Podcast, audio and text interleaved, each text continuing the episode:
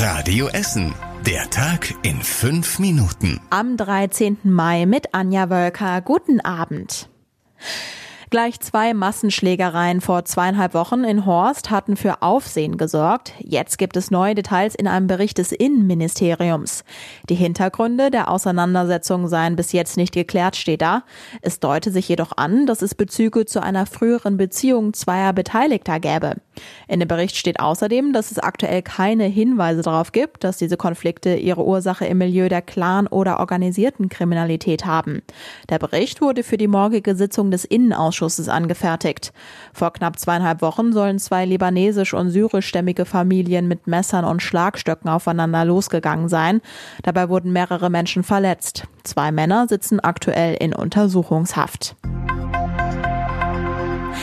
Einige Autofahrer dürften sich über diese Neuigkeit freuen. Ab Montagmorgen ist die neue A40-Anschlussstelle in Frillendorf in Richtung Duisburg endlich offen. Jahrelang wurde daran geplant und gebaut.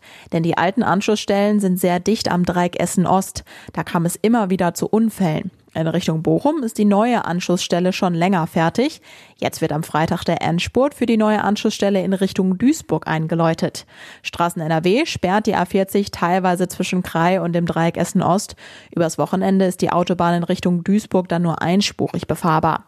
Die Mitarbeiter von Straßen NRW schließen dann die alte Auf- und Abfahrt Frillendorf mit einer Betonwand und die alten Schilder werden abgebaut. Danach wird an der neuen Anschlussstelle die Fahrbahn richtig markiert, die neuen Schilder werden aufgebaut und es wird nochmal gründlich gekehrt. Die Stadt will Mitte Mai auch die neue Nündingbrücke für Autofahrer freigeben. Einen genauen Termin konnte die Stadt uns noch nicht nennen. Jetzt sind nur noch die Restarbeiten an der Nünding- und Manderscheidstraße übrig. Die laufen noch bis November. Ende des Monats stehen außerdem die Entscheidungen für zwei weitere Essener Verkehrsprojekte an. Dann geht es im Verkehrsausschuss über den dritten Bauabschnitt des Berthold-Beitz Boulevards und damit auch die neue Bahnhofstangente. Zwischen der Frohnhauser und der Hans-Böckler-Straße soll der Berthold-Beitz Boulevard vierspurig werden, inklusive Straßenbahntrasse dazwischen. Damit die Bahn dann nicht an der Kreuzung mit der Hans-Böckler-Straße im Stau stehen, wird da eine Unterführung zur Hache-Straße gebaut.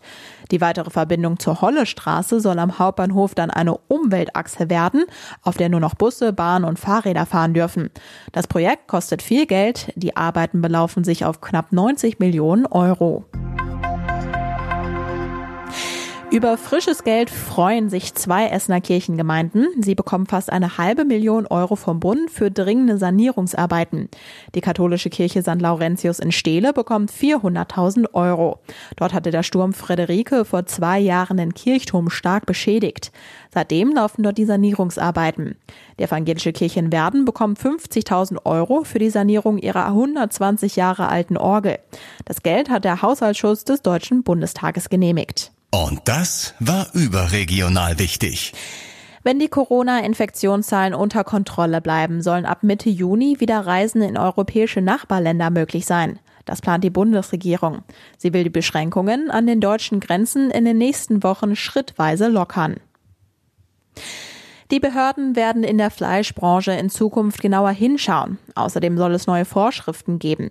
Das haben Kanzlerin Merkel und Bundesarbeitsminister Heil angekündigt. Einige Schlachthöfe hatten sich zuletzt zu Corona-Infektionsherden entwickelt. Und zum Schluss der Blick aufs Wetter. Heute Nacht ist es locker bewölkt und trocken bei Tiefstwerten von 4 Grad. Morgen scheint die Sonne, Regen gibt es meistens nicht bei rund 15 Grad. Am Freitag und Samstag geht es dann ähnlich weiter. Es gibt etwas Sonne und es ist meistens trocken. Nach kalten Nächten wird es dann tagsüber auch etwas wärmer. Und die nächsten aktuellen Nachrichten bei uns aus Essen gibt's morgen früh ab 6 Uhr bei Radio Essen im Programm. Genießt euren Feierabend und euch noch einen schönen Abend. Bis dann. Das war der Tag in fünf Minuten. Diesen und alle weiteren Radio Essen Podcasts findet ihr auf radioessen.de und überall da, wo es Podcasts gibt.